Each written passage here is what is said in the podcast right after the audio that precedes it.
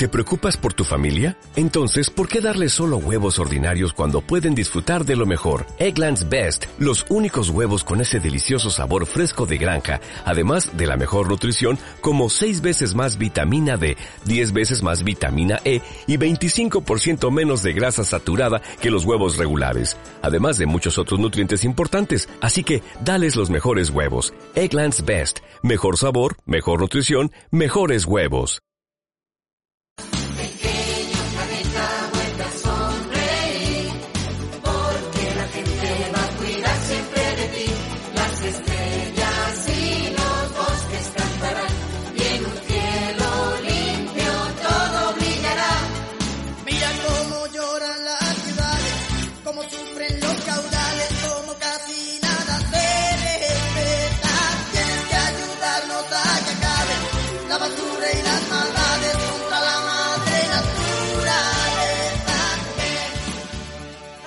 Hola a todas y a todos y bienvenidas a las sesiones de interacción a Lilepidas.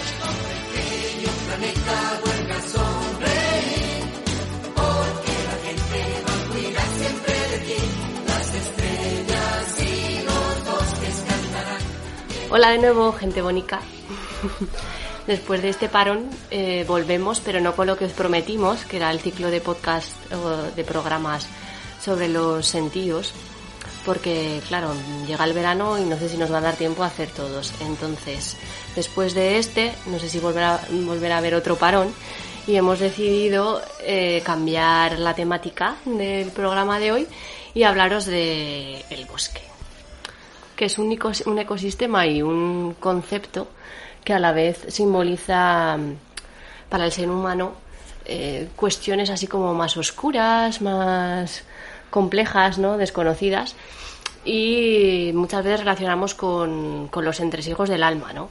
Y cómo mm, esa impenetrabilidad del bosque nos lleva, pues eso, a, cuestionarnos cosas sobre nuestra propia existencia y, bueno, que a lo largo de la historia, no solo, bueno, también de la literatura, pues se ha utilizado también de esta manera, ¿no?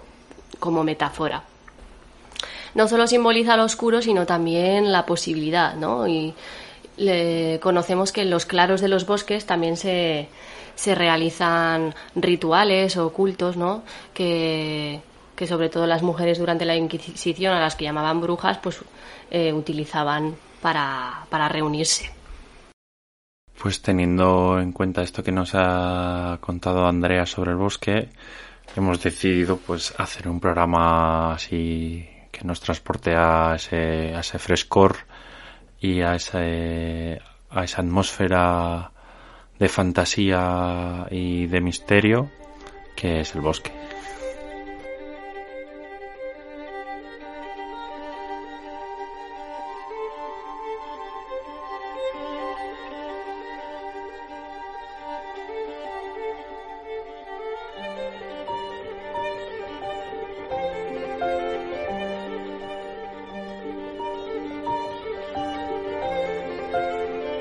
Hemos elegido este tema principal de la banda sonora de la película El Bosque de 2004, que ganó el Oscar a Mejor Banda Sonora de aquel año, para, mm, para comentar un poco también la película, ¿no?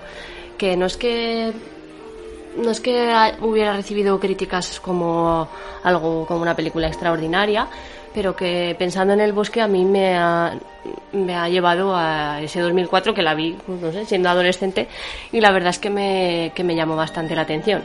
Es verdad que ahora la he vuelto a, ver, la he revisionado y tiene cositas que, bueno, haciendo un análisis así más eh, feminista y tal, pues como que tiene algún detallito a mejorar, pero bueno, que son cosas que pasan con que no conforme va pasando el tiempo, pues también la sociedad evoluciona como el tema de la historia de amor romántico que se vive en la película y tal, que pues eso, tiene muchas, muchos detallitos ahí a cuestionar.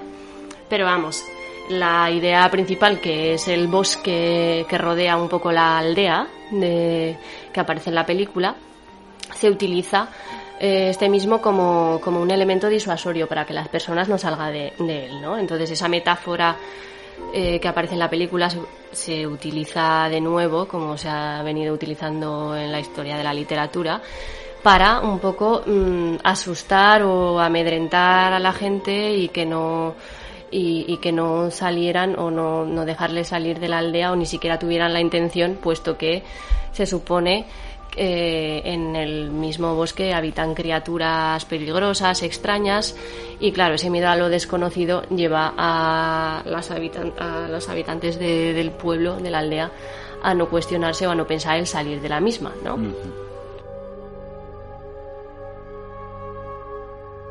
Desde el día en que nos establecimos aquí, siempre hemos tenido un buen entendimiento con las criaturas que viven más allá de nuestros límites. Nosotros no nos adentramos en su bosque y ellos no vienen a nuestro poblado. Siempre los he considerado nuestros protectores. Nos han permitido vivir aquí, cobijados entre ellos en este lugar intacto. Por las marcas halladas esta mañana en nuestras casas, Presiento que nos están advirtiendo. Siempre está presente el tema de la ciudad en la película, de, pues de cómo era la ciudad, se hace mención, eh, porque no tienen acceso a ella. Pero claro, o sea, es, está siempre medio presente, pero sin, sin saber lo que ocurre hasta el final, ¿no?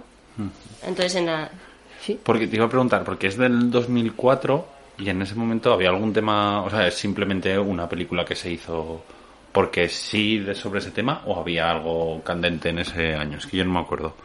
Pues el director que es Night Shyamalan, que fue, esta fue su sexta, su sexta película y conoceremos otros títulos que ha dirigido como por ejemplo El sexto sentido o El protegido o La joven del agua, eh, bueno que esa es posterior.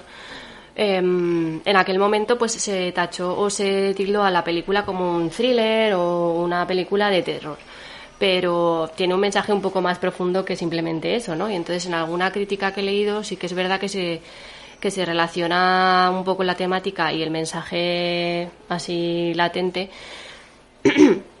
como esa mm, como ese símil con lo que estaba ocurriendo en ese momento, ¿no? En Estados Unidos, sobre todo, y la respuesta que había dado al ataque o al atentado del 11 de septiembre de 2001, ¿no? De todas las, bueno, eh, la guerra de Irak, eh, Afganistán, etcétera, y como ese miedo a lo desconocido que lo representa el bosque, pues también hace que, en este caso, los ciudadanos estadounidenses pues y, muchos europeos no apoyaran eh, la guerra de Irak por ejemplo. Y, claro sin cuestionarse un poco pues qué, estaba pasando ahí no pues por eso por eso mismo pues, sin conocer y el miedo a lo desconocido pues les les llevó a a atacar en ese sentido no bueno no a las, a las ciudadanas y a los ciudadanos, pero bueno, a los gobiernos que, bueno, habría más intereses por ahí de por medio, pero el discurso que usaban era un poco ese, ¿no? Eh, en la película, pues bueno, eh, aparecen Joaquín Phoenix, Adrien Brody, si os acordáis, Sigourney Weaver y luego una jovencísima Bryce Dallas Howard, que es la que, que después de esa película pues saltó un poco hacia la fama. Y y la verdad es que sí, a mí me ha, me ha dado mucho que pensar al volverla a ver, porque en ese momento no hice esa lectura, en el 2004 era un adolescente. pues todo, toda la simbología que, que rodea o que está latente o que eh, se presenta en la película, em, pues como tiene sentido, ¿no? Como las personas que fundan esa aldea utilizan elementos como el fuego o colores prohibidos, que en este caso es el rojo, que luego te vas dando cuenta de que es el rojo color prohibido porque pues lo relacionan con la sangre, que es lo que les lleva precisamente a retirarse de la ciudad y a crear su propia aldea, ¿no? Y un poco aislarse del mundo. Porque lo que no querían precisamente las personas que fundaron la aldea era pertenecer o seguir estando en la ciudad, ¿no? Ya que todas ellas habían perdido a un ser querido eh, de manera así violenta, ¿no? Entonces, conforme va transcurriendo la trama, pues te das cuenta de que, que igual eh, una de las cuestiones que se presenta en la película es que mm, vaya donde vaya el ser humano, intente hacer lo que intente hacer, pues hay algunas, no sé si llamarlo, bueno, instintos o reacciones que se que muchas veces se, se desarrollan o, aparecen eh, estando en comunidad y que mm, en este caso, en esta comunidad así más pequeña, vuelven a aparecer. ¿no? Huyan de eso, pero vuelve a aparecer eh, la violencia, además, como utilizan un poco el control y la mentira, pues es como una reproducción de lo que ocurre en el mundo exterior, pero a pequeña escala, ¿no? Porque en, en la película se dice si en la comunidad está esto como surge o ya se inicia de esa manera. O sea, no sé si es una cosa como más de que los acontecimientos llevan a que de repente surja esta violencia y su uso, digamos, del miedo, o es una cosa que está ya pensada desde el principio. Bueno, no sé, no, no aparece explícitamente en la, en la película el que, bueno, esta cuestión, pero sí que se entiende que desde un principio se crea, eh, bueno, crean su propia historia y su propia simbología para precisamente eso, para, para disuadir a la gente y que no y, no salir del espacio ese, ¿no? Entonces, pues eso. Mm, es una aldea autogestionada, es verdad que no tienen medicamentos, que todo lo que comen, pues bueno, lo producen allí, pero eh, también a la vez, pues eso, eh, utilizan el tema de las criaturas en el bosque y además montan como una parafernalia alrededor de la aldea, ¿no? Como una especie de mm, de círculo de fuego y con torres para vigilar, pues si por la noche entran las criaturas y entonces la gente tampoco vaya al bosque, que no, que no se utilice el color rojo porque puede atraer a, a las criaturas, ¿no? malignas, etcétera. Entonces todo eso parece que está bastante bien pensado un poco desde la fundación de la aldea. Pero vamos, que es eh, otra vez el, el, bosque el que en este caso juega un papel muy importante y sobre todo, tal y como se traduce el título de la película eh, al castellano, que es el bosque, y eh, en Estados Unidos la película se llamó The Village, ¿no? O la aldea, pues se le da mucha importancia, no sé, aquí por lo menos como que se, se vio que la parte principal de la película o el elemento principal era el bosque, ¿no? Entonces tenemos ahí de nuevo la cuestión del miedo, lo misterioso y, y también un poco la, la, mitología ¿no? y las leyendas y cómo esas criaturas que no se sabe quiénes son, que no se sabe cómo son o cómo actúan, eh, pues hacen que, bueno, crean toda una, una, una leyenda que nadie ha visto pero que la gente se cree, ¿no? Y que vive además. Y que vive, sí, en función de, en función de eso.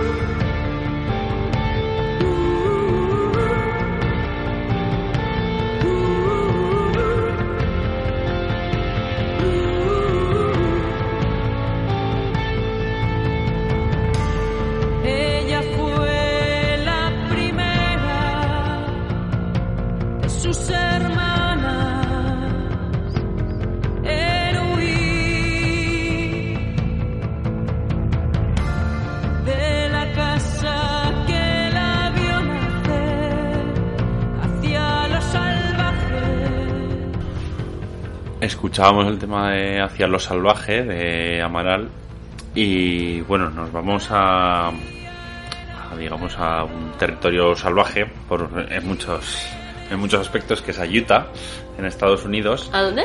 A Utah. A Utah. Utah. All right. Y allí nos vamos a ver un bosque con nombre propio, un nombre que un bosque que se llama Pando y que está formado por un solo árbol.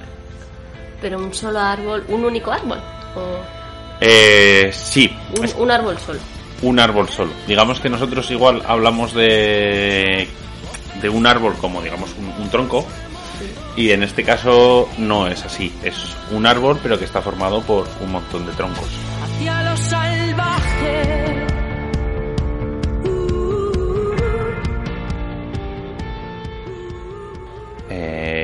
ocupa 47 hectáreas. Ah, vale. Es el, es el ser vivo, o se cree que es el ser vivo más pesado de- del planeta ahora mismo. Oh, Y este ser vivo, digamos que simplemente es un árbol que se ha ido reproduciendo, porque nosotros solo vemos lo de arriba, pero realmente por debajo de la tierra eh, está todo el sistema de raíces y que de ahí pues van brotando eh, diferentes eh, troncos.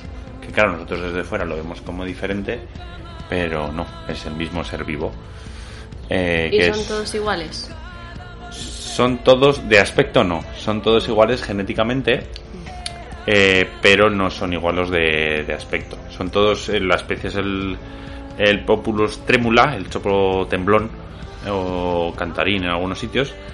Eh, ¿Y por qué temblón o, canta- o cantarín? ¿Ese nombre? es un pues es un nombre muy bonito porque es de los primeros árboles que se que en otoño le amarillan las hojas y es de los primeros que hacen digamos esa música con el viento. Entonces se le llama chopo temblón porque le tiemblan las hojas o cantarín porque hace música. Oh, es un nombre muy bonito. Qué guay. y bueno, esto no es el único bosque de este tipo, que se llaman colonias clonales, eh, porque digamos que nosotros en, como seres humanos y como animales estamos acostumbrados a esta reproducción sexual, ¿no? Que tiene que haber pues, lo que todos hemos estudiado de un gameto masculino, un gameto femenino, que se juntan, crean un embrión. Eh, pero realmente eso solo sirve para el reino animal. En el resto de los otros cuatro reinos, eh, hongos, moneras, protoactistas y vegetales, eh, la diversidad de reproducción es muchísimo mayor. Di el otro nombre de hongos que has dicho antes, anda. Fungi. Y bueno, un poco teniendo en cuenta que el bosque puede ser, bien puede ser también una comunidad de seres vivos y el ejemplo que hemos presentado, como hemos relacionado en la primera parte, el tema de la comunidad, eh, la aldea, el pueblo con el bosque, em, ¿qué contribuciones o qué peculiaridades extraes tú de este ejemplo o cómo lo relacionas con la cuestión comunitaria? Pues es curioso porque normalmente cuando hablamos de comunidad, como que yo creo que tendemos a, a imaginarnos como pues como unos, unos individuos que forman una comunidad.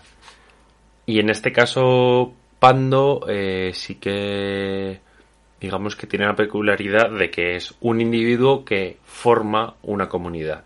Es como una idea diferente eh, igual de que la comunidad pues o parte del individuo o, o- o que el el límite es entre comunidad e individuo es bastante difuso en este caso. De hecho, tal como se estudia, no se le estudia como un árbol, se le estudia como, como un bosque, que es una comunidad con pues todas las interacciones que existen entre, entre sus diferentes, digamos, troncos y demás. Y luego también, que es una cosa que a mí, que igual no está tan relacionada, pero que sí que Pando, sí que el nombre se le ha puesto porque es lo que se extiende. Eso es el significado en latín. Y pues bueno, pues me gusta hablar igual en vez de esta comunidad como muy cerrada que hablabas en el bosque en la película. Esto es todo lo contrario, es como una comunidad abierta y que, se, y que tiende a extenderse.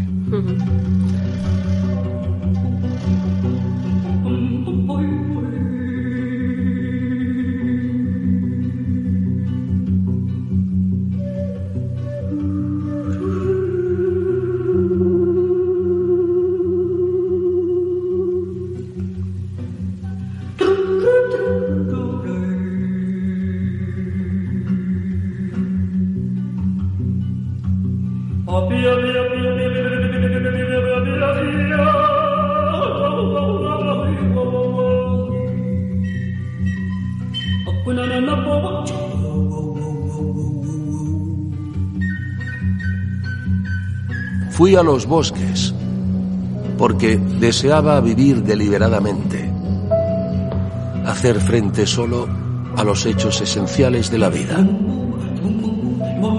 y ver si era capaz de aprender todo lo que la vida me tenía que enseñar.